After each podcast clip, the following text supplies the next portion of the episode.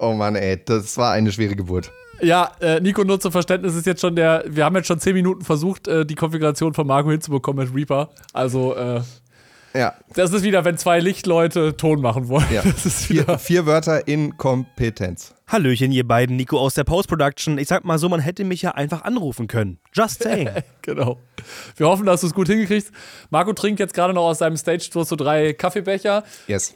Da Top ist natürlich genau, gut vorbereitet hier, top. Äh, also muss ich sagen, richtig gut. Ey, ach so, ganz kurz übrigens Ja. mit dem Becher nochmal vielen Dank. Ach so, Äh, ja. Ich bin äh, da äh, sehr happy mit und vor allem war das witzig, weil du hast mir den genau, also ich habe den genau einen Tag vor einem Job geschickt bekommen, Ja. wo ich draußen in einem, also das war jetzt kurz vor Weihnachten, ähm, und ich habe draußen in einem, in einem Stadion gearbeitet für so ein, das hieß Weihnachtssingen in Aachen. Das war eine ziemlich coole Veranstaltung, aber es war einfach Mhm. Ja. saukalt. Äh, und es war perfekt, dass ich irgendwie diesen Thermokaffeebecher von euch geschenkt bekommen hatte. Äh, Ja, und ich mega. habe den, direkt, hab den direkt mitgenommen, direkt ausprobiert. Vielen Dank nochmal. Ja, mega, mega. Das ist auf jeden Fall. Das hat übrigens äh, ja Joy gemacht, ne? Fabian Wegner und so. Die Ja, genau. ganze Truppe. Die kennen wir auch recht gut. Ach, witzig. Fabian Wegner war mein Hochzeits-DJ. Ja, guck. Ja, Welt Wie ist das ein immer so ist. Welt ist ein Dorf. Ja, genau. Uns, Gut, unsere, dann- Welt, er- unsere Welt erst recht. Ja, Die ist eigentlich, ist, eigentlich ist sie ein Einfamilienhaus, unsere Welt. Ja, ja, genau. Du gehst, machst immer das Fenster, die Tür auf und denkst dir immer so, ah ja, den kenne ich auch. Voll, voll, voll. Hallo und herzlich willkommen zu einer neuen Stage Talk Podcast Folge. Heute äh, geht es wieder um das Thema Licht und da habe ich einen äh, weiteren Herrn hier vom Mikrofon, den äh, vielleicht der ein oder andere äh, Zuschauer auf unserem YouTube-Kanal schon gesehen hat, weil der war nämlich in dem letzten LeadCon-Vlog zu sehen, der Marco. Marco, grüß dich erstmal. Äh, stell dich vielleicht erstmal ganz kurz vor für die Leute da draußen. Wer bist du eigentlich und was machst du eigentlich für tolle Sachen mit Licht? Ja, hi. Ey, ich freue mich sehr, da zu sein. Vielen Dank für die Einladung. Ähm, genau, ja, ey, das war vor allem, ich war auf dem Thumbnail zu sehen. Ich weiß nicht, ob das die Leute wissen. Und wie das so ist, wenn man aus einem Gespräch einen einzelnen Snapshot rausnimmt, also man sieht ja immer kacke aus. Ja, ja, es ist immer so, das, ne? und das habe ich auf jeden Fall auch geschafft auf diesem Thumbnail von dem Video. Äh, genau, ich bin ähm, Marco, ich ähm, ja, bin sozusagen Lichtdesigner, wenn man das so sagen möchte. Ähm, bin unterwegs mit allen möglichen äh, Bands und KünstlerInnen aus äh, Deutschland und teilweise auch äh, mit internationalen Künstlern. Und ja, mach, äh, mach Lichtdesign, mach Operating, mach Lichtprogrammierung. Ähm, hauptsächlich im Bereich Festivals, Konzerte, Touring. Das, was man so als, als Rock'n'Roll bezeichnen würde. Ja, also diese Branche. ganzen Rock'n'Roll-Nummern, das ist ja auch. Und du warst ja jetzt auch, habe ich Genau. letztens gesehen, warst ja auch hier bei, bei am Neujahr bei, beim Brandenburger Tor, hast da ja auch ein bisschen Licht gemacht. Äh, kannst du vielleicht mal so ein bisschen beschreiben, wie so grundsätzlich der, ich sag mal, der kreative Prozess ist, wenn jetzt zum Beispiel ein neuer Künstler auf dich zukommt und sagt, hey, ich will jetzt hier ein cooles Lichtdesign machen. Äh, wie läuft das dann ab, wirklich von der ersten Idee, bis es hinterher wirklich dann die fertige, das fertige Lichtdesign ist, wo du dann vielleicht dann sogar auch hinterher das Operating machst? Ja, ähm, also die kurze und langweilige Antwort ist, es kommt drauf an. und das ist, Natürlich. das ist einfach, einfach immer unterschiedlich. Ähm, also es gibt da wirklich nicht den einen Weg, den einen äh, Prozess, gerade wenn es ums Thema Kreativität geht. Ähm, das, das ist wirklich einfach immer unterschiedlich. Ähm, es kommt ja auch dann drauf an, inwieweit man eingebunden ist. Ich sag mal, bei vielen meiner Jobs mache ich, ähm, mache ich wirklich in Anführungsstrichen nur das Operating ähm, oder nur die Programmierung und ein Design wird mir quasi schon von jemand anderem vorgegeben. Ähm, aber bei manchen Projekten bin ich natürlich auch komplett äh, involviert und mache auch das Design. Ich versuche eigentlich immer erstmal abzug, also meistens geht es ja um eine Tour ganz konkret ähm, oder um irgendwie Festivalshows. Das heißt, man steckt erstmal ab, so um was für, was für Shows geht's, was ist das für eine Größenordnung. Ähm, die spannendste Frage natürlich dann immer, was könnte so das Budget sein? Die ProLight Zaun 2024 steht ja schon wieder vor der Tür. Auch in diesem Jahr wird Global Trust wieder mit einem Stand dabei sein. Die Kollegen von Global Trust findet ihr wie immer in Halle 12.0 Stand E69. Äh, Jan, wo wir gerade bei Global Trust sind, wie passend. Letztens habe ich gesehen, wie sich jemand eine Spiegelkugel auf seinen Trust-Steher gebastelt hat. Das sah mega fancy aus, aber ob das auch wirklich so erlaubt ist? Na gut, das wird sicherlich kein gefährlicher Eigenbau gewesen sein, sondern der Trust Twister von Global Trust. Mit ihm kannst du diesen hübschen Effekt ohne Bedenken realisieren. Stimmt, die denken sich immer wieder schöne Lösungen aus. Alu können sie. Genau, und so wie ich das aus dem Global Trust Team teilweise rausgehört habe, soll es zu kommenden ProLight Sound ein neues flexibles System geben. Ja, und was jetzt genau? Nico, du weißt doch, das werden wir wohl erst zur Messe erfahren, also kommt unbedingt vorbei bei Global Trust am Stand E69 in Halle 12.0. Ganz genau. Wir sehen uns in Frankfurt auf ein Riggerbier. Aber ist das so, dass, dass du dann von vornherein schon das Budget irgendwie genannt bekommst oder ist erstmal so, wünsch dir was und am Ende sagst du, das ist der Preis und ja, dann ja. sagen die, nee, ist zu teuer wahrscheinlich, ne? Das ist ja, genau so kommt es dann immer. Nee, das wäre natürlich schön, wenn man einfach sagen könnte, was ist das Budget und man kriegt eine Zahl genannt. Äh, so ist das natürlich meistens nicht. Mhm. Aber es ist, wenn man, vor allem wenn man ein Design macht, ist das natürlich ein total entscheidender Faktor. Also ich kann mir sonst was ausdenken, wenn das irgendwie völlig neben den budgetären Grenzen irgendwie ist, dann macht das alles gar keinen Sinn. Ich versuche das für mich intern meistens ein bisschen abzustecken. Das heißt, mhm. äh, ich, ich gucke dann irgendwie, was kostet ein Ticket, was sind mhm. das für Clubgrößen oder für Arenagrößen, die da bespielt werden, wie viele Shows sind es auch. Ähm, das ist aber natürlich total schwer, davon jetzt wirklich auf ein Budget zu schließen, aber man kann dann so ein bisschen eine Größenordnung halt einschätzen, wie viel, wie viel Zeug müssen wir mitnehmen und was haben wir überhaupt für Möglichkeiten. So. Damit geht es irgendwie erstmal los. Natürlich versucht man das auch in einem Gespräch. Also ich führe dann mit dem Künstler oder der Künstlerin auch erstmal ein längeres Gespräch, beziehungsweise mit der Vertretung, also ja. Management oder irgendwie Creative Director, was auch immer, ähm, dass man irgendwie so ein bisschen Gefühl kriegt, wo ähm, wo geht das Ganze hin? Und dann nehme ich mir tatsächlich ein bisschen Zeit äh, zu recherchieren, einfach was, mhm. ähm, was ist da in der Vergangenheit passiert. Also ich gucke mir dann wirklich irgendwie YouTube-Videos, gerne irgendwie billige Handy-Videos an, wo man aber die ganze Bühne sieht und nicht irgendwie produzierte, produzierte ja. Videos. Einfach so zu gucken, was ist da in der Vergangenheit passiert irgendwie. Ähm, da kriegt man, finde ich, immer ein ganz gutes Gefühl ähm, ich gucke mir da dann auch immer nicht zu viel an, weil die Gefahr ist natürlich, dass man dann Sachen kopiert. Ja, ähm, genau. Das will man natürlich explizit nicht. Ähm, aber genau, also bei solchen Sachen hole ich mir dann erstmal so ein bisschen Inspiration, will ich nicht sagen, aber so ein Gefühl dafür, was der Künstler oder die Künstlerin irgendwie braucht. Mhm. Und dann gucke ich irgendwie, ich gucke mir dann auch gerne Musikvideos an, also wirklich jetzt keine Live-Sachen, sondern Musikvideos, wo man irgendwie so am Color Grading sieht und an der Art, wie irgendwie Schnitte gesetzt sind, was, was ist so der Style irgendwie einfach. Mhm. So, das finde ich erstmal wichtig, da so einen groben Überblick zu kriegen. Ähm, ich gucke mir das Album-Artwork an, solche Sachen, die jetzt erstmal gar nichts mit Live und mit Licht zu tun haben unbedingt, aber um einfach so ein, so ein grobes Gefühl dafür zu kriegen, was irgendwie der Vibe ist. Mhm. Also das heißt, du hast dann auch irgendwelche, keine Ahnung, guckst dir auch so ein bisschen die CI an, guckst dir, welche Farben Voll. verwenden die und dann kannst du ja wahrscheinlich auch so ein bisschen definieren, auch je nachdem, was es für Musikgenre auch ist, wie setzt du, also keine Ahnung, was setzt du für Equipment ein, ne? was, wie viel Moving Heads, wie viel Blinder etc., das kann man ja, glaube ich, dann auch ganz gut definieren. Ähm, aber beschreib mal so ein bisschen noch, wie, wie du dann auch, also du gehst ja dann zum einen einmal designtechnisch daran und dann wahrscheinlich auch nochmal rein technisch, dass du sagst, okay, ich brauche jetzt so und so viele Lampen. Machst du dann auch so Sachen wie zum Beispiel, äh, ich habe hier auch eine Idee für das und das Bühnendesign oder ist das wieder dann der Creative Director, der sagt, pass auf, guck mal hier. Also ich kenne zum Beispiel jetzt, hatte Nico ja erzählt von der Alligator-Tour zum mhm. Beispiel, mhm. wo dann diese Laufbänder da drauf waren auf der Bühne. Machst du dann so Sachen auch äh, oder bist du dann eher, dass du sagst, okay, ich habe hier schon das Bühnensetup fertig und ich muss quasi dafür sorgen, dass das gut illuminiert wird? Ja, ist eigentlich die gleiche Antwort, ne? Kommt einfach total kommt drauf, drauf an. an. Ne? Kommt, kommt, drauf an.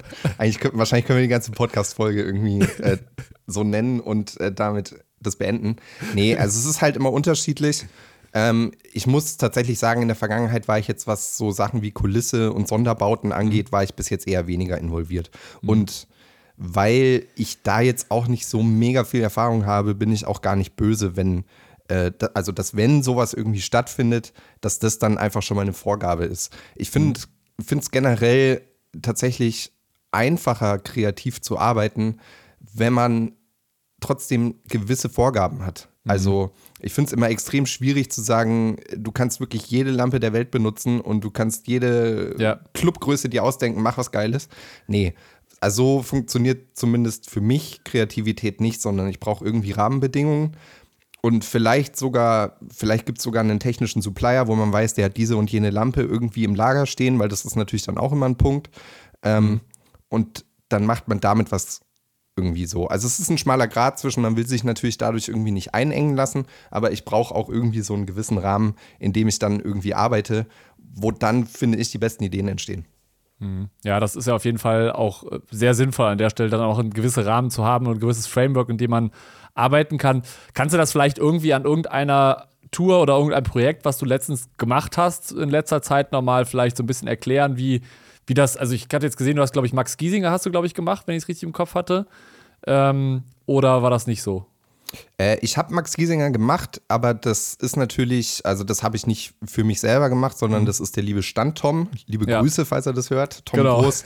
Äh, der ist da der Designer und der ist da, der den Hut auf hat sozusagen. Ja. Das heißt, da habe ich tatsächlich, was jetzt äh, Max Giesinger angeht, habe ich mit dem kreativen Prozess mhm. Tatsächlich nichts zu tun. Also das ist wirklich dann äh, alles, alles Stand Tom, der das irgendwie der das macht. Und ich äh, bin sehr froh, äh, dass er mir da das Vertrauen schenkt, dass er mich da teilweise dann zu den Shows schickt, ja. ähm, dass ich quasi in seinem Namen das operaten darf. Aber da habe ich mit dem kreativen Prozess wenig zu tun. Mhm. Ja, an dieser Stelle bist du ja wahrscheinlich auch mit Johannes immer noch äh, dabei, der auch bei uns äh, im Discord-Server sehr aktiv ist. Ja, voll. Äh, da habe ich jetzt auch letztens gesehen, dass ihr da auch wieder zusammen unterwegs seid. Und äh, ich finde es auch cool, dass äh, was, was äh, Tom da so alles macht. Äh, an dieser Stelle, Tom, falls du das hören solltest und auch mal Lust hast, hier mit uns vor dem Mikro zu sitzen und ein bisschen zu quatschen, bist herzlich eingeladen. Äh, würde ja mal, würde mich auch mal freuen, wenn das klappen würde. Ähm, also von daher finde ich das auch echt super, was, was ihr da auch alles im, im Operating-Teil so alles macht. Ähm, wenn du jetzt noch mal so auf das Technische eingehst und sagst, okay, ich habe jetzt den Design-Part soweit abgeschlossen, wie sieht das jetzt aus? Wie wählst du dann zum Beispiel die Lampen aus? Ne? Also an, hast du, dass du sagst, du sagst, pass auf, das und das ist mein, also jetzt musst du nicht sagen, das ist meine Lieblingsmarke, aber ja. wo sagst du, hey, mit der Lampe kann ich auf jeden Fall arbeiten, da weiß ich, die spielt. So. Wie wählst du das so aus? Ähm, primär Erfahrung, würde ich sagen. Ne? Also, mhm. wie du schon sagst, so, ich bin da jetzt nicht total festgelegt auf, es muss unbedingt diese und jene Lampe sein. Also, es kommt natürlich drauf an, so, es gibt natürlich spezielle Effektlampen, wo man mhm. schon sagt, ich hätte jetzt gerne diese oder wie gesagt, ich weiß im Vorhinein, es ist dieser und jener Supplier, der hat das und das im ja. Lager stehen. Aber ich sag mal jetzt bei einem, bei einem normalen Wash oder einem normalen Spot-Fixture, da bin ich jetzt nicht unbedingt festgelegt darauf, es muss dieses und jenes sein. Weil, ich sag mal, von, zumindest von den großen Herstellern, die haben alle gutes Zeug und es funktioniert. Ja. Ähm, da mache ich es so, dass ich natürlich dann Wunsch Kandidaten habe für spezielle Fixture-Typen, die man dann auch quasi mhm. irgendwie in den Rider schreibt oder in die, in die technischen Specs schreibt. Ähm, und wie ich darauf komme, ist eigentlich immer nur Erfahrung. Also ich bin auch, ich, ich liebe ja irgendwie so Messen wie die ProLight oder auch die LeadCon, mhm. wo wir uns ja zuletzt getroffen ja, haben, genau. ähm, wo so verschiedene Aussteller sind und ihre Lampen irgendwie zeigen und man kann sich das irgendwie alles angucken. Ich finde es aber immer überhaupt nicht aussagekräftig, auf ja, so einem Messestand sich irgendwie eine Lampe anzugucken. Ja. Also man muss schon entweder einen richtigen Shootout machen, wo man die Lampen der verschiedenen Hersteller nebeneinander stehen hat, oder, und das ist eigentlich für mich das Beste, ich muss mit einer Lampe einfach gearbeitet haben. Mhm, ich muss ja. einfach eine Lampe mal in irgendwie einer Festivalsituation unter den Fingern gehabt haben und wirklich im Live-Betrieb gesehen haben. Ja. Und dann weiß ich, okay, das war cool oder das war nicht cool. Weil ja. in so einer, ich sag mal, in einer Messehalle irgendwie, die irgendwie keine Ahnung, dunkel ist, wo tierisch viel Haze drin ist und du guckst dir die Lampe mit zwei Meter Entfernung an, da ist erstmal alles geil. Ja, ja, natürlich. Das ist ja so. dann auch eher so ein bisschen die, der, der Best Case, das Best Case Szenario und am Ende des Tages. Voll. Es ist ja genauso wie mit einer PA, da kannst du halt noch genauso gute äh, äh, Song, Test-Songs drauf spielen, aber am Ende weißt du, wenn du halt damit einen Act auf der Bühne hast, der irgendwie dann da richtig geil drüber spielt, dann merkst du erst wirklich, ob, das, ob die Anlage auch so spielt. Und so ist es ja bei Moving Heads genauso. Ne? Absolut, total. Und so ist es natürlich dann, dass ich quasi schon Lampentypen habe, die ich irgendwie favorisiere von bestimmten Herstellern. Ähm, die da wären. Also wie gesagt, du kannst hier auch ruhig Marken nennen, das ist jetzt kein, kein Geheimnis. Wir, wir sind, ähm, sind, nicht im öffentlich-rechtlichen Fernsehen. Nee, ich wollte gerade sagen. Also ja, also natürlich, ich bin natürlich auf jeden Fall Fan von, von den ganzen Robe-Sachen. Ja. Ähm, ich bin Fan von den ganzen Martin-Sachen. So, alle Lampen haben aber trotzdem ihre Stärken und ihre Schwächen. So, wie gesagt, ja. das ist dann was, was ich. Ich habe da auch ganz spezielle Anforderungen. Also, ne, weil ich bin ja jetzt niemand, der da irgendwie mit einem Messgerät rumläuft und irgendwie nee. einen CRI oder sonstige Daten misst, weil dafür mache ich einfach zu wenig Fernsehen oder zu ja. wenig Sachen, wo das wirklich wichtig ist. Ähm, ich, mir ist immer wichtig, dass die Lampen schnell sind, dass die ein geiles CMY mhm. haben und auch ein schnelles CMY haben und so. Ähm, ja, aber also das sind so meine Favorite Go-To-Marken, würde ich mal sagen. Mhm. Aber das heißt nicht, äh, dass nicht andere Lampenhersteller auch gute Lampen haben. So, ne? Also gar nicht. Ja, das stimmt. Das ist natürlich, da hat man auch eine große, breite Palette an, an Möglichkeiten und an, an Lampen, die man halt nutzen kann. Ähm, genau, und wie sieht das denn aus, ähm, wenn du jetzt mal so aufs letzte Jahr zurückblickst? Was war so dein Projekt, dein spannendstes Projekt, wo du gesagt hast, oh, das hat richtig Spaß gemacht und das war richtig cool? Welcher Künstler oder welche Tour oder welches Festival war das? Boah, das ist auch wirklich schwer zu sagen.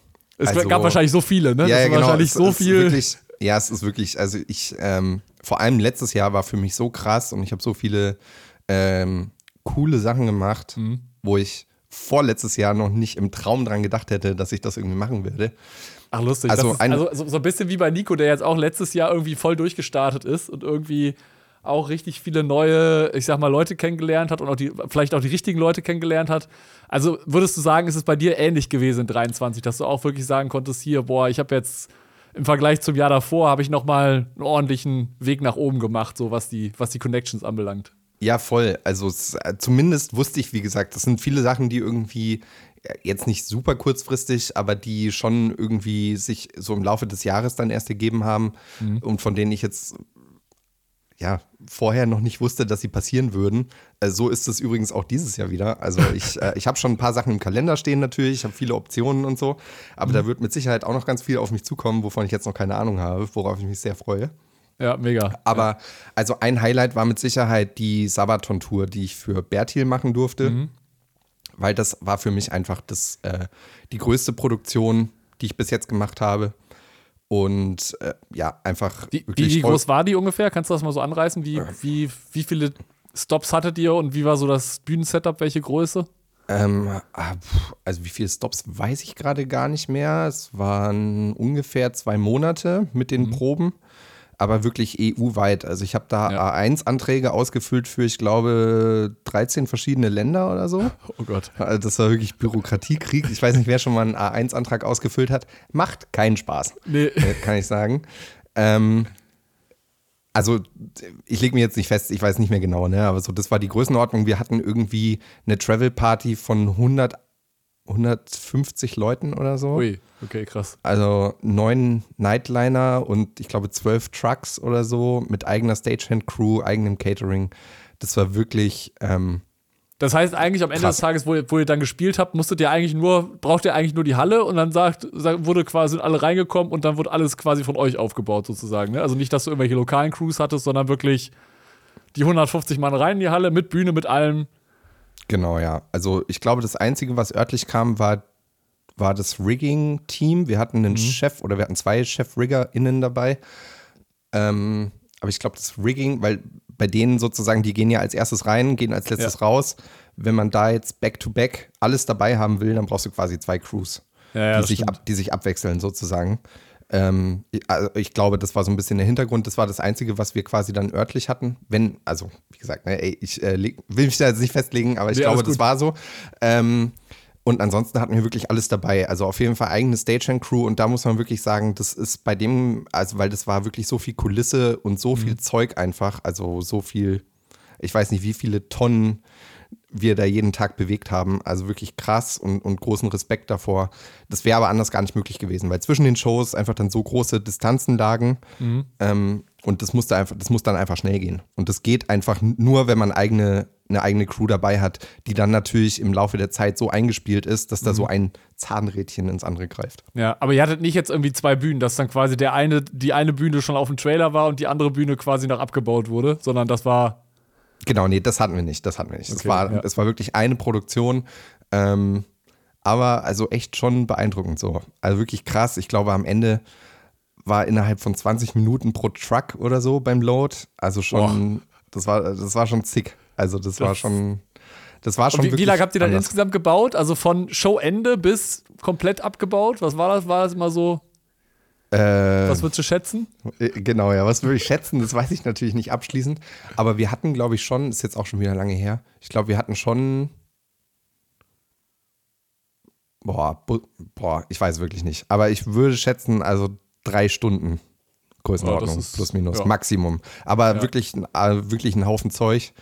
Ja. Ähm, ja, das war für mich so wirklich eine krasse Erfahrung, so auch wirklich in den ganzen Arenen europaweit mhm. irgendwie zu sein und irgendwie Wembley Arena war einer der ersten der ersten oh, Tourstopps ja. so. Und, und ich stand da und es war ausverkauft und die Leute waren wirklich wild. Also das Publikum ist so eskaliert, es war so eine gute Stimmung. Mhm. Und ich stand nur da und hatte so krass. Einfach krass, dass ich irgendwie, dass ich hier gelandet bin. Ja, so. aber, aber war jetzt für dich schon so, wo du dann in dem Wembley-Stadion warst, ich weiß nicht, wie viele Leute gehen da rein? 50.000? Keine Ahnung, ne? Aber also es muss ja dann schon für dich auch äh, ein krasser Moment gewesen sein, zu sagen, so jetzt mache ich hier mal eben für, weiß nicht, 50, 60.000 Leute Licht, ne? Das ist ja dann schon, glaube ich, für dich auch so wahrscheinlich, oder ist es mittlerweile schon dann Routine gewesen, dass du sagst, ja, okay, das, das passt irgendwie schon oder ist halt normal? Ja, also gewisserweise ist es natürlich Routine. Ähm, wie gesagt, auch nochmal, ne, ich äh, war da ja quasi für Bertil da. Mhm. Also das war jetzt nicht äh, sozusagen mein, mein eigenes Projekt, sondern ich hatte ähm, die große Ehre, dass ich da sozusagen an seiner Stelle quasi das machen durfte. Mhm. Aber trotzdem natürlich einfach ein krasses Erlebnis, wenn da so viele Menschen sind. Und einfach auch schon, ja, was ganz Besonderes, muss ich schon, muss ich schon sagen. Ja. Also man gewöhnt sich in gewisser Weise natürlich schon an diese Größen und in gewisser Weise ist der Job, den man macht, auch immer der gleiche. Also ja. ob das jetzt ein kleiner Club ist oder eine große Arena, ähm, es werden am Ende mehr Lampen, aber irgendwo ist der Job, den man macht, der gleiche. Mhm. Und insofern, insofern nichts Besonderes, sondern es war wirklich, es war wirklich die Stimmung und die Menschen, die da vor Ort mhm. waren. So. Und, das, und, und, vor allem dann im Ausland war es für mich auch jetzt nicht, weil ich natürlich trotzdem größtenteils irgendwie innerhalb von zumindest so dem deutschsprachigen Raum unterwegs bin. Mhm. Und äh, das war einfach ein cooler Moment so, weil ich auch einfach London als Stadt feiere und da kam ja. einfach so alles zusammen und ich dachte so krass. Ja, das ich habe den, hab den krass, besten ja. Job der Welt. Ja, das, das kann ich mir gut vorstellen. Ich habe uns gerade nochmal nachgeschaut, im Wembley-Stadion gehen 90.000 Leute rein. Also ja, es war, schon, aber es ordentlich. war Wembley Arena. Das ist, Ach so, Arena, noch, das okay. ist, glaube ich, ja, noch was anderes. Ja, okay. Das ist nicht das, nicht das Stadion. Okay, ja, dann ist es ein bisschen, ist ein bisschen kleiner. Dann, dann sind es, glaube ich, nur 20.000, oder? Kann das sein? Irgend, Egal. Sowas, ja. Könnt ihr, könnt ihr ja mal in die Kommentare schreiben. Äh, hier auf, in die Spotify. genau, schreibt in die Kommentare. Und als du dann die, die Show so gefahren hast, ähm, habt ihr die dann, war das alles Timecode oder hast du die dann teilweise die Cues durchgedrückt oder bist du da eigentlich eher so, also wenn du jetzt so allgemein so Shows machst, bist du da eher so ein Freund zu sagen, okay, ich mache lieber alles mit Timecode oder bist du auch einer, der sagt, komm, ich drücke jetzt die Cues hier durch? Also ich bin natürlich, weil ich ja auch selber Schlagzeuger bin und eigentlich äh, ja so ein bisschen Quereinsteiger in die ganze Szene. Mir macht es immer mehr Spaß, wenn ich die Sachen wirklich live drücke. Ja. Je mehr ich irgendwie drücken muss, desto mehr Spaß macht mir das. Ja. Aber, und das ist einfach halt so bei so großen Produktionen, wo so viel dranhängt, ähm, da ist Timecode einfach ja. irgendwie unerlässlich. Und ich finde es auch überhaupt nicht schlimm, das mhm. irgendwie zu nutzen, weil das ist einfach ein Tool, äh, was man hat, um Kapazitäten freizumachen für dann die wichtigen Sachen. Und ja. jetzt in dem Fall von Sabaton war das so, dass das wirklich äh, 99% Timecode war. Also da waren ein paar Cues, die musste man selber drücken, aber größtenteils war das eine Timecode-Show. Da ist ja auch so viel Pyrotechnik, die passiert mhm. und, und Video, was passiert. Also da hängt ja wirklich, inzwischen ist es ja so, dass an diesem Timecode hängt ja die ganze Produktion, weil es so viele ja. Gewerke sind, die da irgendwie zusammenkommen. Ähm, und erstens finde ich das wichtig, das mit Timecode zu machen, weil man dadurch so eine gewisse Konsistenz einfach halt hat mhm. über viele Shows. Also, ja. wenn, wenn ich das alles selber drücken würde, was ich vielleicht könnte, aber das wäre dann trotzdem so ein bisschen tagesformabhängig. Ja, und ich sagen, finde, ja. das ist irgendwie ein bisschen unfair, auch dann den Menschen gegenüber, die da viel Geld für bezahlen, diese Show zu sehen, dass das mal eine bessere Show ist und mal eine schlechtere Show. Mhm. Das ergibt für mich keinen Sinn. So, das muss einfach konsistent sein über so eine Tour. Und vor allem ist es einfach so, dass wenn ich das mit Timecode mache, dass ich dann Kapazitäten frei habe für andere Sachen und ähm, also beispielsweise Groupmaster Intensitäten einfach. Wir hatten jetzt Beispiel mhm. Sabaton, wir hatten ja auch Video dabei, da hatte ich immer noch irgendwie einen Fader für die, für die ganze LED-Geschichte sozusagen, mhm. ähm, dass man einfach guckt, dass das eine, und das ist auch Bertil sehr wichtig und das habe ich auch bei ihm gelernt, muss ich wirklich sagen, und das weiß ich sehr zu schätzen, dass es am Ende bei so einer Show ja nicht ums Licht geht, sondern es geht ja, ja. darum, dass das eine geile Show ist und dass so alles irgendwie zusammenkommt. Und ähm, da hat man dann einfach mehr Kapazitäten und auch anderes Thema Lampen resetten. Also bei Sabaton, dadurch, dass wir so viel Pyrotechnik hatten und da so viel Staub einfach und, und irgendwie Zeug in der Luft war, ist wirklich nach dem, nach dem Intro ist einfach schon mal irgendwie sind einfach safe drei, vier, fünf Lampen ausgestiegen, weil die Filter einfach zugehen. Und dann äh, hat man Kapazitäten halt irgendwie so für Systempflege, ne? Und Ja. äh, Lampen resetten oder dann auch mit, mit dem System irgendwie sprechen, so vielleicht hier mal ein Hard Reset machen und so. Und das ist schon eigentlich ganz gut, dass man da dann äh, die Kapazitäten für hat und natürlich für Weißlicht und Follow Spots callen. Ne? Also wir hatten, Ja. wir hatten ja auch, also wir hatten fünf oder sechs Follow Me Targets. Also wir hatten ein Follow Me System, wo man im Prinzip jede Lampe zuweisen kann. Und wir Ja. hatten, glaube ich, fünf oder sechs Targets. Ich weiß es gerade gar nicht mehr. Ähm, und da ist auch eine Menge zu callen. Also, obwohl das natürlich theoretisch alles automatisiert funktioniert. Und also, aber es ist eben kamerabasiert. Das heißt, sobald da Pyro losgeht, sieht die Kamera nichts mehr, dann muss man das doch callen.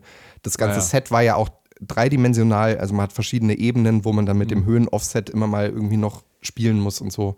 Und ich finde es einfach, also der Timecode gibt einem halt die Chance, wirklich die Augen und den Kopf nicht von dem Künstler oder der Künstlerin zu lassen so und dann Ja. wirklich nur ich gucke wirklich dann nur auf die Band und gucke dass man die alle sieht und dass Ja. da die Intensitäten von dem gesamten Ding irgendwie stimmen so und das ist ja irgendwie erstmal so das Wichtigste das heißt in Mhm. dem Fall war es Timecode äh, mehr Spaß wird es mir machen wenn ich selber drücke und oft ist es irgendwie eine Mischung Ja, du hast es ja auch voll oft, dass du dann zum Beispiel, keine Ahnung, bei so einem Festival, wo du halt dann nicht ganz so viel Lampen hast, ist ja was anderes, glaube ich, als wenn du jetzt, keine, Ahnung, wirklich so eine Tour machst von einem bestimmten Künstler, wo du wirklich am Anfang der Tour einmal, ich sag mal, die Timecode-Show baust und dann bei, je- wie du schon gerade sagst, bei jedem, ich sag mal, bei jeder Location dann noch ein bisschen nachjustieren kannst oder halt auch ähm, Systempflege machen kannst während der Show.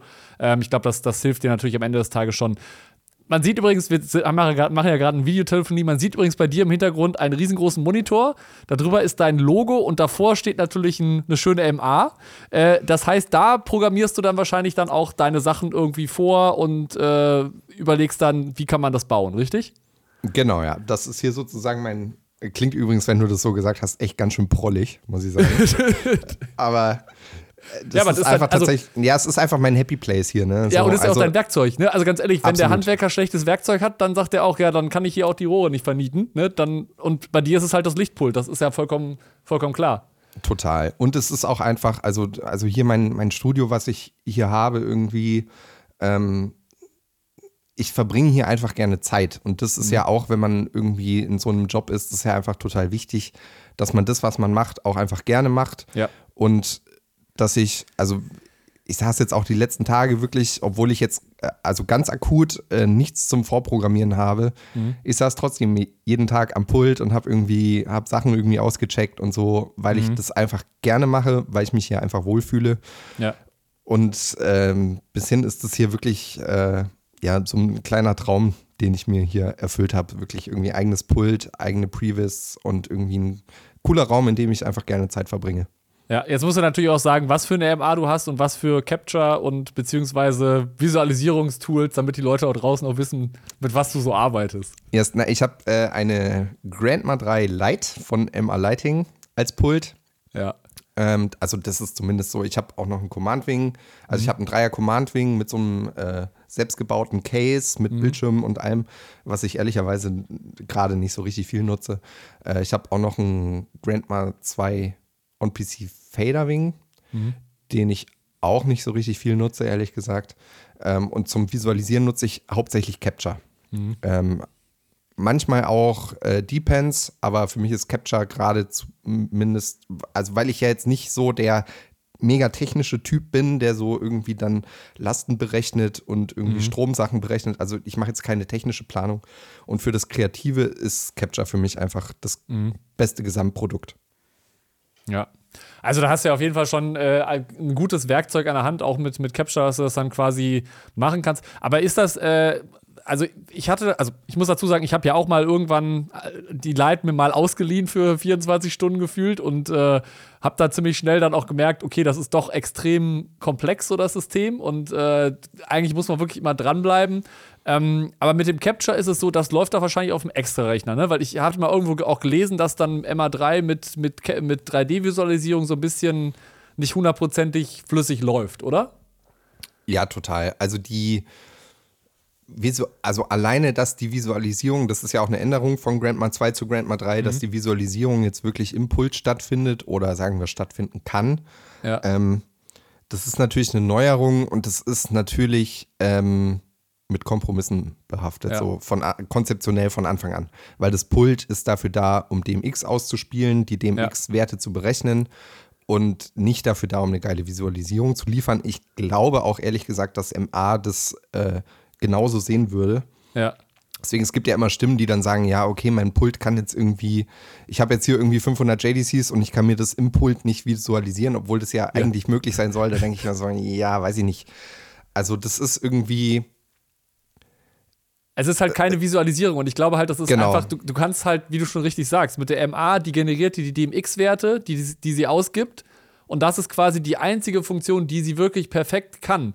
Alles andere mit der Visualisierung ist ja ein komplett anderer Use Case, der ja wirklich durch so ein Capture äh, deutlich besser gelöst werden kann und auch einfach dann da viel breiter halt aufgestellt ist. Ne? Ja, absolut. Absolut. Ähm, also, dass das im MA intern geht, das ist irgendwie ein cooles Feature und das hilft einem vielleicht auch im einen oder anderen Fall mal weiter. Aber das extern zu haben, ist schon wirklich äh, wichtig, finde ich. Also, mhm. weil vor allem man, wenn man das jetzt nur MA intern macht und seine Shows nur damit visualisiert, man legt sich damit durchaus auch mal ein Ei. Weil ja. natürlich die Problematik ist, dass vieles an den Fixture-Types hängt, sozusagen, und wie ja. die gebaut sind und so. Oder selbst nur der Patch. Also ja. wenn, ich, wenn ich den Patch falsch habe in der MA und ich visualisiere mit dem internen Visualizer, dann funktioniert es natürlich immer. Aber dass ich vielleicht eine Adresse falsch habe, fällt mir erst auf, wenn ich ein externes Visualisierungstool habe, ja. was halt wirklich funktioniert wie ein externes Rig. Und äh, genauso bei Fixture-Types, wenn da Sachen nicht stimmen, ähm, das fällt erst auf, wenn man irgendwie Capture oder Depends oder so, oder ne, es gibt ja viele mhm. verschiedene andere. Ähm, wenn man das irgendwie nutzt, dann das hat einfach noch so einen Step mehr Sicherheit. Äh, was aber nicht heißt, dass, dass die interne Visualisierung schlecht ist. So, ich finde das für das, was es ist, und man kann das ja auch trotzdem auf einem, auf einem extra PC irgendwie nutzen, mhm. sieht es schon eigentlich ganz gut aus. So. Mhm. Und ich sag mal so, du hast ja jetzt gerade schon viel über MA gesprochen. Und es gab ja mal in der, bei uns in der Szene ja so ein bisschen diese, ich sag mal, Meinung, dass man sagt, ja, MA3 ist ja noch nicht so weit und ich nutze lieber MA2. Wie ist denn da so deine Meinung zu? Also bist du eigentlich, hast du jetzt letzte, das letzte Jahr schon alles mit MA3-Software gemacht oder hast du gesagt, nee, ich kenne mich da jetzt in MA2 besser aus und fahre damit lieber? Ja, das ist natürlich die schwierige Frage, ne? ähm, also ich kann aus meiner, also bei mir ist es jetzt so, ja. ne, ich, wie gesagt, ich habe ja, bin da ja gar nicht so tief drin wie du, aber ich habe halt MA2 nicht gelernt. Das heißt, ich bin direkt bei MA3 eingestiegen, als, als Anführungszeichen Einsteiger, der jetzt auch nicht wirklich, also klar, ich habe da ein paar Tutorials zu gemacht, aber das ist jetzt auch nicht, also das sind wirklich so Basislevel. Ähm, aber ich muss die sagen, aber, die aber ganz kurz, die aber wirklich gut gemacht und cool produziert sind und echt, okay, cool. Äh, also ja, ich äh, ich äh, verfolge eure Sachen natürlich, die ihr so macht. Und äh, vor allem, weil ich ja selber auch einen ganz äh, kleinen YouTube-Channel habe, genau. weiß ich auch, wie viel Arbeit da drin steckt in diesen Videos. Und ähm, finde, ihr macht das wirklich sehr gut. Und ich finde es auch ein bisschen schade, dass du diese Serie nicht äh, fortgesetzt hast, sozusagen. Okay, ja. Nur, das, nur äh, kurzer, kurzer Einschub. Das ist aber äh, sehr, das freut mich sehr, dass, dass selbst du das sagst. Das ist, hätte ich jetzt nicht gedacht. Schon mal vielen, vielen Dank auf jeden Fall dafür.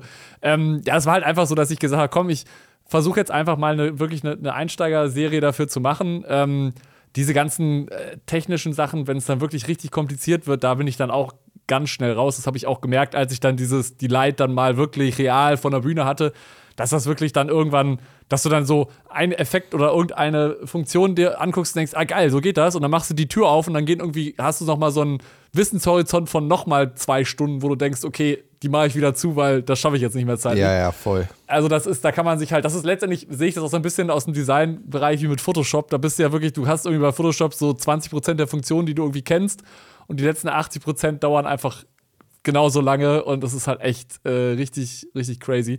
Nee, aber also grundsätzlich muss ich da auch sagen, ich glaube, dass äh, das schon in die richtige Richtung geht und vielleicht musst du, musst du einfach mal gucken. Also ich denke mal, du hast wahrscheinlich jetzt auch eher MA3 genutzt äh, als Software wahrscheinlich, ne?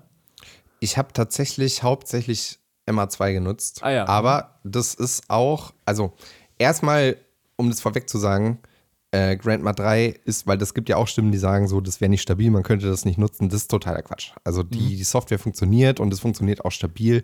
Es gibt Bugs, es gibt aber auch Bugs in Grandma 2. Also ja. ich finde auch, wirklich, ich finde, je, vielleicht nicht jede Woche, aber ich finde auch immer wieder Bugs in Grandma 2 so. Mhm. Man, also die Software ist einfach so komplex und der Markt ja. ist irgendwie so klein, weil du jetzt auch angesprochen hast, Photoshop. Das, das ist einfach kein Photoshop so. Das ist einfach keine Software, mit der Millionen ja. Nutzer weltweit arbeiten, sondern es ist, ja. ne, es ist ein Nischenprodukt und dafür ist es so Richtig. komplex. Es gibt einfach immer Bugs irgendwie. Äh, und vor allem die Anwendungsfälle sind so individuell und so speziell. Ja. Aber ich habe tatsächlich mit Grandma 2 jetzt hauptsächlich noch gearbeitet, weil es einfach oft die Vorgabe ist, mhm. schlicht. Mhm. Also weil es einfach eine bestehende Show gibt, die einfach Grandma 2 ist. Ja, ähm, und es ist natürlich schon so, dass ich da einfach schneller bin. Also, ja, klar. Ja. Und äh, da geht es gar nicht um, ist die Software schlechter oder besser, sondern da geht es eigentlich mehr um mich. Ja. Dass ich einfach weiß, so bei Grandma 2, da komme ich irgendwie klar und ich weiß irgendwie, was ich mache, weil bei den Jobs ist es, es ist halt nicht nur entscheidend, was das Endergebnis ist, sondern ganz oft ist auch die entscheidende Frage, wie schnell kommst du dahin. Mhm. Und ähm, da bin ich natürlich mit Grandma 2 einfach ähm, trotzdem noch etwas sicherer und schneller. Ja. Aber das finde ich ist auch ein Grund, ähm, dass man mit Grandma 3 schnell anfängt, weil das sozusagen auszublenden und nie zu nutzen, mhm. davon wird man halt nicht besser. Und davon also, wird man nicht schneller. Deswegen also man muss das schon irgendwie, man muss das schon irgendwie immer mal wieder, man muss das schon immer mal wieder nutzen und ähm, ich nutze auch Grandma 3 gerne, weil es gibt, wie du ja auch gesagt hast, so, es gibt viele geile neue Features so. Ähm, und das ist natürlich jetzt ein bisschen das Nervige. Die nächsten zwei, drei Jahre, würde ich mal schätzen, ist so eine Mischung einfach. Mhm. Also Grandma 2 wird immer noch weiter bestehen. Klar. Und ja. Grandma 3 wird eine immer größere Rolle spielen. Äh, deswegen muss man am Ende des Tages, muss man, glaube ich, beides können. Ja, ja, das ist, glaube ich, also für den, für den Job als Lichtdesigner und Lichttechniker oder Operator ist es natürlich wichtig, dass du halt beides kannst. Ne? Ähm, aber was würdest du jetzt, wenn ich jetzt mal sage, pass auf, ich bin jetzt irgendwie VT-Azubi, ich fange jetzt gerade an, interessiere mich für das Thema Licht, Wem, was würdest du dem dann raten? Beziehungsweise würdest du dann sagen, hey, lern beides oder start erst mit MA2 oder start äh, mit, direkt mit MA3? Was wären dann so deine Tipps?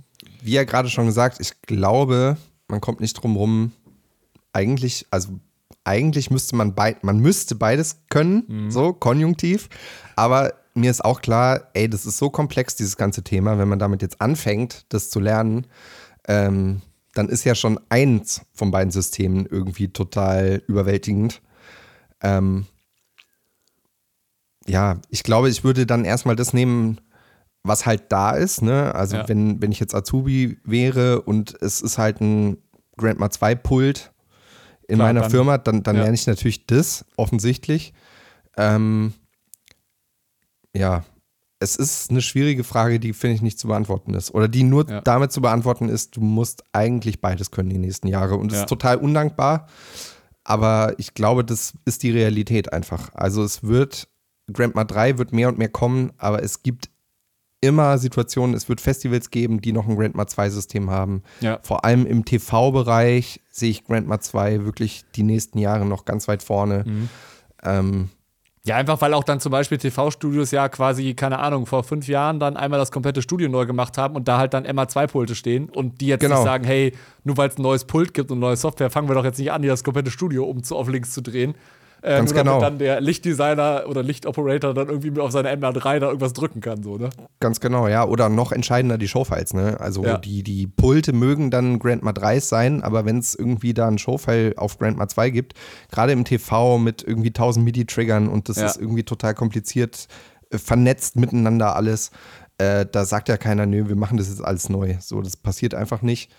Äh, deswegen wird es die nächsten Jahre wohl oder übel einfach eine Mischung aus beiden Systemen sein. Ja. Ja, das hast du, glaube ich, richtig gut äh, ausgedrückt und ich glaube, das ist einfach auch der Appell an alle, die jetzt gerade starten, dass man dann am besten beides lernen soll. Ähm, was, mir noch, was ich noch auf der Recherche auf dieses Interview mit dir noch rausgefunden habe, du hast es mit irgendeiner Aktion auch in die Top 10 von 9gag geschafft. Was war das? oh Gott. Du recherchierst für diese Podcasts? Ja, ich, manchmal bereite ich, also, weißt du, wenn Nico nicht dabei ist, dann, dann, dann, dann, arbeite ich auch mal vor. Dann denke ich mir so, okay, bereite dich mal ein bisschen vor, sonst wirkt das immer so, wirkt das immer so spontan und prompt. Nein, nein, alles gut, nur Spaß. Ähm, ja, äh, ja, das war tatsächlich, das ist auch auf dieser äh, Sabaton-Tour entstanden. Und total witzig. Also wir hatten, das Problem war, dass über dem FOH war quasi eine äh, Traverse, da war ein bisschen Licht drin, mhm. aber da war auch Pyrotechnik drin und so. Und wir hatten auch hinter uns noch Konfetti-Shooter stehen und so. Und ähm, es gab dann einen Moment oder es gab sogar zwei Momente, wo extrem viel äh, Konfetti und dann am Ende Flyer äh, geschossen wurden, die mhm. natürlich auf den kompletten, weil die natürlich, weil diese Shooter im FOH-Bereich standen, mhm. ist das alles auf unsere Pulte gefallen. Also sowohl Ton als auch Licht so. Also sind wirklich Tonnen nicht, aber da ist wirklich viel Kram irgendwie auf uns runtergefallen. Und wir haben dann nach den ersten zwei Shows gesagt, so, ey, das geht nicht. Wir müssen, wir brauchen da irgendeine Lösung. Mhm. Und äh, die Lösung der Produktion war, wir haben dann viel zu überdimensioniert große Laubbläser bekommen, um dieses Konfetti irgendwie wegzuschießen. Es, und auch ganz witzig, es gab, weil wir hatten ja auch Setbauer dabei mhm. bei der Produktion, es gab dann die Idee, die so äh, Camouflagefarben irgendwie anzumalen und wie so eine Bazooka quasi auf der Schulter irgendwie zu haben. Das ist irgendwie nicht passiert. Keine Ahnung, was da los war. Aber wir hatten dann diese Laubbläser und haben damit versucht, das Konfetti irgendwie von unseren Pulten fernzuhalten.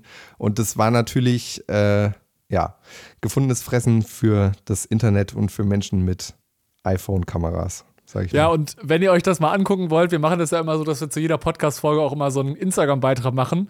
Äh, das Video dazu findet ihr auch in dem Instagram-Beitrag, könnt ihr euch mal auf jeden Fall anschauen. Und ich habe sehr gelacht, als ich es gesehen habe und habe gedacht, so, das muss ich auf jeden Fall hier mal im Podcast mit dir ansprechen. Okay.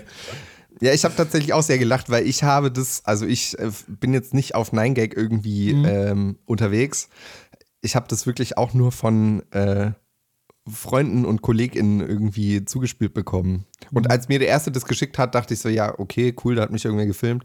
Und dann kam aber wirklich, also innerhalb kürzester Zeit haben mir so viele Leute dieses Video geschickt und das war dann auch nicht nur auf 9gag, sondern auch auf irgendwelchen holländischen Meme-Seiten und so. Also es war wirklich, äh, also. Also es ist dann richtig viral gegangen, oder was? Es ist wirklich viral gegangen, in dem natürlich kleinen Rahmen sozusagen, in dem ich mich ja. bewege. Aber für mich war das natürlich irgendwie eine, eine, eine, krasse Sache und irgendwie eine sehr witzige Erfahrung. Auf jeden Fall. Ähm, dann habe ich noch eine Frage, das fragen wir eigentlich auch alle Gäste immer so. Ähm, gab es bei irgendeiner Produktion oder auch insgesamt bisher so in, deinem, in deiner Laufbahn irgendeinen Moment, wo du gedacht hast, boah, das war jetzt aber ein richtiger Fail oder irgendeine lustige Geschichte, die du hier noch äh, zum Besten geben kannst? Nö, ich bin perfekt. Ja. Das wäre jetzt auch eine Antwort von Martin Holstein übrigens gewesen. Ja? Der, der, hätte das nämlich auch so gemacht. Geil. Ja, liebe Grüße. Genau. Martin, Martin Westermann. Nee, natürlich gibt es natürlich gibt's Fails. Ähm, ob ich die jetzt erzählen möchte, ist das andere. Nee, also ich habe tatsächlich bei meiner ersten Tour, ähm, also es war so die erste Clubtour, die ich gemacht habe, mhm. da, äh, das, ich nenne jetzt äh, die Band nicht, ähm, die waren aber, die wollten sehr viel Haze, sehr viel mhm. Gegenlicht. Also erstmal, was einem Spaß macht und was irgendwie so als Lichttyp äh, irgendwie cool ist. Und wir haben dann die erste Show gespielt und es war alles cool und die meinten so, ey, wir brauchen viel mehr Haze. Und ich habe wirklich schon, ich habe wirklich schon doll gehazed so. Aber wir brauchen wie, wie, wie viel Hazer hattest du da? Was hattest du so an, an wir hatten, Ich glaube, wir hatten, ich glaube, wir hatten nur einen Tour-Hazer dabei und ansonsten war das halt, was örtlich war so. Und das ist okay. nämlich genau der Fail, weil nämlich dann, okay, wir waren jetzt am zweiten Showtag mhm. und es gab aber keine Hazer, sondern es gab nur Nebelmaschinen. Oh. Und die hatten halt ein Intro, was irgendwie so drei, vier Minuten irgendwie gedauert hat und mhm. dieses Intro hat im Black stattgefunden. Okay. Und jetzt habe jetzt hab ich sozusagen in dem, äh, in dem Intro drei, vier Minuten lang habe ich halt den Nebel angemacht, weil ich wusste, okay, die wollen richtig doll viel. Ich hatte gestern schon viel irgendwie. Ich war gestern schon bei 80 Prozent oder so. Und dann lasse ich das heute auf 100 laufen. So, dann habe ich wirklich vier Minuten lang im Black den Hazer laufen lassen, der aber an dem Showtag halt, das waren irgendwie zwei Nebelmaschinen. Ach so. Genau, und ich glaube, jeder weiß, wo ich, wo ich hin will. So, das heißt, irgendwie nach vier, man hat halt nichts gesehen, okay, fair enough. Und nach drei, vier Minuten fängt die Band an zu spielen und man hat, also es war wirklich, du hast wirklich die Hand, deine eigene Hand hast du nicht mehr gesehen, weil der Raum so voll Nebel war. Ach du Scheiße. Das Licht geht an und es war wirklich so, man hat so in der Entfernung gesehen, okay, da flackert irgendwie Licht so, aber du hast die Band nicht gesehen, du hast einfach gar nichts mehr gesehen. Noch nicht mal Silhouetten von, den Band, von der Band. Gar, gar nicht, gar nicht. Also das war, äh, ich bin dann äh, zu dem örtlichen hin, hab gesagt so, ey, habt ihr hier irgendwie eine Abluft, irgendwie alles an Abluft an, was ihr habt, Fenster auf, Türen auf, einfach, dass dieser Nebel wieder verschwindet aus dem Raum. Ja. Und äh, das zum Glück ging das auch dann relativ schnell dass sich der Nebel irgendwie gelichtet hat. Aber das war auf jeden Fall ein ziemlich großer Fail. Die Band fängt an zu spielen und man sieht einfach gar nichts. Irgendwie so. und, aber, aber war ja jetzt auch nicht so dramatisch, mein Gott. auch nicht dramatisch. Und das Witzige war, dass äh, die Band dann meinte nach der, nach der Show, ja. ja, das mit dem, mit dem Nebel, das war heute viel besser als gestern. so nach dem Motto, haben, man hat euch nicht gesehen auf der Bühne, weil Nebel da war, aber ja. war super. Aber ich glaube, ich glaube, das haben die gar nicht, also ich weiß es tatsächlich bis heute nicht, weil ich habe natürlich dann nicht gesagt, dass ich da verkackt habe, nee, sondern ich habe dann, ja, okay, cool, dann machen wir das morgen wieder genauso. ähm, das ist natürlich, auf der Bühne nimmst du das auch ganz anders wahr als im Publikum. Ja. Ich weiß nicht, ob die das gecheckt haben, dass man sie einfach nicht gesehen hat, als sie angefangen haben zu spielen. Ja, das ist äh, dann immer so eine Sache, aber das ist ja schon, aber ist ja gut. Wie, am Ende des Tages, wenn die Band dann doch zufrieden war, ist das ja alles, ist es ja dann eigentlich in dem Sinne kein Fail gewesen, sondern einfach genau. nur eine, eine lustige und, Geschichte. Und, äh, und Lehre für mich im Black keine Nebelmaschinen auf 100 Prozent für eine längere Zeit. Aber, aber das ist ja generell so, mhm. man, man lernt aus solchen Sachen natürlich immer. Und ja. äh, insofern kann man da, glaube ich, drüber lachen. Dann habe ich noch eine, eine Frage an dich und zwar äh, auch einer meiner letzten Fragen. Ähm, wenn du jetzt so die Branche siehst und die Entwicklung und Trends im Bereich Licht, Hast du da irgendwas Spannendes oder irgendwas, wo du sagst, boah, das wird jetzt in Zukunft auf jeden Fall noch viel relevanter werden? Oder, also ich sag mal so, es war ja vor, vor fünf Jahren, war es ja die LED-Technik quasi, wo jeder gesagt hat, ja, höller, heller, größer, breiter, ne? Äh, Gibt es da irgendwas, wo du jetzt sagst, ah, das, das könnte vielleicht noch interessant werden zukünftig? Puh, gute Frage. Ähm, also das mit dem Heller ist natürlich sowieso ein Punkt irgendwie. Das erinnert ja. mich manchmal ein bisschen an den, an den Loudness War aus, der, mhm. aus dem Audiobereich. Schöne Grüße an Nico. ja. Dankeschön, beste Grüße zurück. Dass man sich da irgendwie gegenseitig immer versucht zu übertrumpfen und die LED-Wände werden heller und die Lampen werden heller und am Ende muss man sich vielleicht sogar ein bisschen fragen, ob das so sinnvoll ist oder ob das mhm. vielleicht nicht sogar gesundheitliche Risiken birgt, wenn einfach alles immer nur heller wird. Ähm, aber so generell sehe ich jetzt keine große neue Technologie irgendwie auf uns zukommen. So. Also klar, es gibt immer mehr einzelne Pixel und das ist ja jetzt auch bei Grandma 3 zum Beispiel ein Thema so, ich habe jetzt ein Selection Grid, was dreidimensional funktioniert, mhm. wo ich meine Lampen nicht nur genau, ja. linear anordnen kann, also meine Gruppe enthält nicht nur, was ist es für eine Lampe und in welcher Reihenfolge, sondern auch, wo befindet sich diese Lampe ja. relativ zu den anderen Lampen. Aber da würde ich auch sagen, gut, mehr als drei Dimensionen gibt es halt nicht. Also Richtig. so ein bisschen ist das Spiel, glaube ich, schon durchgespielt. Was sicherlich immer wichtiger wird, ist die Zusammenarbeit zwischen den unterschiedlichen Gewerken. Also mhm. vor allem Video und Licht, was ja am Ende ein Medium ist.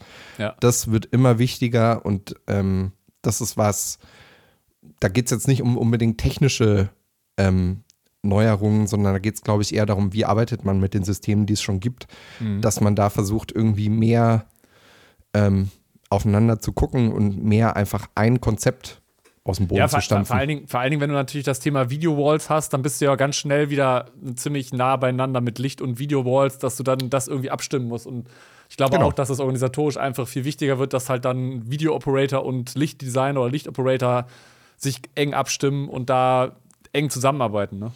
Absolut. Und das Thema Live-Bild, äh, Live-Bild-Verfremdung, mhm. verschiedene Filter, ne? Also ja, das, das sind, glaube ich, so die Themen, die, die, die ja schon auf dem Tisch liegen, aber die immer wichtiger werden irgendwie für zukünftige Produktionen. Ja. Da, also vielleicht werde ich da auch eines Besseren belehrt, aber ich glaube jetzt so irgendwie so die große, also das, was du gesagt hast mit LED, das war ja wirklich ein Quantensprung, muss man ja. sagen, irgendwie. Äh, auch das Moving Head sozusagen ja. als Neuerung zum statischen Licht zur Parkhanne war eine Revolution. Ich, ich sehe nicht, wie sowas nochmal passieren soll. Aber vielleicht werde ich auch eines Besseren belehrt. Ja, es ist ja auch immer, man, kann ja nicht absehen, was für neue Technologien morgen um die Ecke kommen. Was ich persönlich so ein bisschen sehe, ist natürlich dieses Ganze, dass alles immer digitaler wird, ne? dass du am Ende nur noch einen Moving Head mit Artnet hast, wo, du, wo der Moving Head eine IP-Adresse hat und nicht mehr alles nur über DMX läuft. Äh, das wird ja immer bei größeren Sachen vielleicht dann irgendwann auch relevanter werden. Also, dass man letztendlich vom Lichttechniker dann auch schon ein bisschen zum Netzwerktechniker wird und wissen muss, was ein Subnetz ist und eine IP-Adresse. Ähm, das sehe ich so ein bisschen persönlich, äh, was da jetzt noch kommt, aber muss man auch mal abwarten, was die Hersteller da auch bieten, ne? Ja, total. Ja, das stimmt. Das ist natürlich sowieso schon so, dass man irgendwie in solchen Sachen zumindest ähm, gefährliches Halbwissen haben sollte. äh, also so, dass man zumindest in solchen Fragen ähm, troubleshooten kann mhm. und dass man irgendwie eine gute Kommunikation mit den Systemen irgendwie hat, dass man weiß, wovon redet der andere. Äh, das ist total wichtig. Und vielleicht dann auch, was revolutionär sein könnte, das ganze Thema äh, künstliche Intelligenz natürlich auch bei uns mhm. in der mhm. Branche. Ähm, ist ein total schwieriges Thema, weiß ich nicht. Ich persönlich habe ein bisschen das Gefühl, dass wir da relativ safe sind. Mhm. Aber das ist vielleicht auch nur Wunschdenken sozusagen. also, weil es gibt ja inzwischen auch schon wirklich ähm, Interfaces, wo du irgendwie Audio reinschickst und DMX rausfällt, aber jetzt nicht im Sinne von Sound to Light, sondern ja. wo wirklich eine künstliche Intelligenz irgendwie hinter sitzt, die daraus irgendwie was macht. Ähm, das wird spannend. Ja, das glaube ich auch. Und ich denke mal, da werden wir wahrscheinlich auch noch mal einige sehen, auf jeden Fall. Und ich glaube, das, äh, wie du schon sagst, wird auf jeden Fall spannend bleiben. Genau, ähm, du hast ja auch deinen dein YouTube-Kanal, sagtest du vorhin ja schon, den ich auch äh, sehr cool finde und es ist auch mega, dass du, das, dass du da auch äh, Tipps gibst. Also, falls ihr Marco mal noch äh, sehen wollt, wie er am Pult sitzt und noch ein bisschen äh, euch was in MA, MA2 oder MA3 war es, glaube ich, ne? Ich weiß gar nicht. Beides, ähm, ja. Genau, bei beiden äh, so ein paar Sachen zeigt. Also, wenn ihr wirklich die Pro-Tipps und die Pro-Tutorials haben wollt, schaut seinen Kanal bitte an. äh, ich verlinke auch nochmal alle, alle Sachen zu Marco natürlich in der, in der, der Podcast-Beschreibung. Also könnt ihr ihm auch gerne auf Instagram folgen und natürlich auf YouTube äh, und auf allen anderen sozialen Plattformen. Und ich glaube, dann äh, kriegt ihr da auf jeden Fall noch einen Einblick. Glaubt dem Typen kein Wort. ja, äh, bist du eigentlich bei der ProLight äh, dieses Jahr wieder am Start? Äh, ich habe mir den Termin auf jeden Fall äh, im Kalender eingetragen. Und bis jetzt kann ich ja. Also ja, bis cool, jetzt wäre ich am Start, aber ist natürlich, wenn da jetzt irgendwie eine Tour oder irgendwie ein wichtiger Job käme, dann wahrscheinlich nicht. Aber ja, erstmal habe ich es vor und ich äh, finde es immer total cool, da zu sein. Wie gesagt, äh, nicht unbedingt wegen der Lampen, sondern eigentlich nur wegen der Menschen. Wegen der Leute. Trifft. Ja, genau, Absolut. wenn man da mal spannend quatschen kann. Fand ich auf der LeadCon ja auch, auch sehr, sehr gut muss ich sagen. Ich weiß nicht, wie, wie, fand, wie fandest du, also eine letzte Frage, wie fandest du jetzt die, die Leadcon noch so? Nachdem du jetzt wieder, also war ja doch deine erste Leadcon, ne? Das hatte ich, glaube ich, auch schon gefragt genau. im Vlog, ne? Ja, genau, genau, genau. Ja. Äh, war das erste Mal, dass ich da war. Ich fand es total cool. Ähm, aber das ist natürlich auch total individuell, einfach weil ja. ich so viele coole Leute kennengelernt, getroffen ja. und wieder getroffen habe. Ähm, und wie gesagt, für mich sind diese Messen hauptsächlich ein Tool zum Netzwerken ja. und um Leute zu sehen, die man sonst unterm Jahr entweder nicht sieht oder selbst wenn man sie sieht, äh, dann wenig Zeit hat, wenn man sich ja. irgendwie am Festival über den Weg läuft oder sonst was. Ähm, und die LeadCon war einfach auch wirklich äh, total cool, hat mir sehr viel Spaß gemacht. Ähm, und da bin ich, wenn ich es irgendwie zeitlich einrichten kann, nächstes Jahr auf jeden Fall auch wieder am Start. Ja, das hört sich richtig cool an. Ja, bin ich auch gespannt. Äh, ich freue mich auf jeden Fall auch schon auf beide Messen, sowohl auf die Prola als auch auf die LeadCon. Und äh, dann können wir da auf jeden Fall noch mal ein bisschen quatschen und äh, dann schauen wir einfach mal, wie das so läuft. Ja, Marco, vielen, vielen Dank für deine Zeit. Hat mega viel Spaß gemacht. Ich hoffe, äh, ihr da draußen hattet auch äh, Spaß äh, bei dieser Folge ähm, und habt ein bisschen Einblick bekommen. Wie gesagt, alle Links zu Marco findet ihr in der Podcast-Beschreibung. Und ich würde sagen, vielen Dank für deine Zeit, Marco, und bis zum nächsten Mal. Ciao. Ey, Jan und Nico auch, äh, liebe Grüße, wie gesagt. Vielen, vielen Dank für die Einladung. Große Ehre. Ich äh, finde es total cool, was ihr macht. Wie gesagt, dadurch, dass ich äh, selber ja auch so ein bisschen YouTube und so mache, weiß ich, wie viel Arbeit in diesen Sachen steckt und dass da immer viel mehr Arbeit drin ist, als man irgendwie so als Außenstehender irgendwie denkt. Ähm, deshalb geiles Format. Vielen Dank euch für eure Arbeit und vielen Dank für die Einladung nochmal. Ja, vielen, vielen Dank für, für das Lob. Macht's gut. Ciao. Tschüss. Marco, auch von mir nochmal aus der Post-Production ganz herzlichen Dank für die lieben Grüße und das Lob, ähm, was wir hier für Arbeit machen und dass du das so wertschätzt. Du weißt ja selber, wie es ist als YouTuber, sage ich mal, was da für Arbeit drinsteckt. Und klar machen wir das sehr gerne für die da draußen, aber ja auch ein bisschen für einen selbst, weil es einem Spaß macht. Ich freue mich jetzt schon auf jeden Fall auf die nächsten Messen, auch wenn wir uns mal äh, treffen und finde es wirklich, nachdem ich jetzt die Folge von euch gehört habe, sehr schade, dass, dass ich nicht dabei sein konnte. Aber ja, teilweise krank, teilweise Aufträge, du weißt, wie es läuft. Manchmal kann man einfach nicht und da muss man auch mal Termine absagen. Ist schade. Aber für die Zuhörer da draußen gibt es jetzt nochmal zwei Outtakes. Viel Spaß! Eigentlich Ja, Ich hoffe, dass ich hier nicht meine Seele verkaufe heute, aber ich gehe erstmal Nee, nicht davon alles aus. gut. Nee, nee, das, äh, so, so schlimm ist nicht. Keine, keine Angst. Sehr gut, sehr gut. Ja, mega. Sehr cool. Krass, krass, ey, Podcast. Warte mal, ich stopp mal hier die Aufnahme. Genau, ich stopp auch mal kurz. Tschüssi!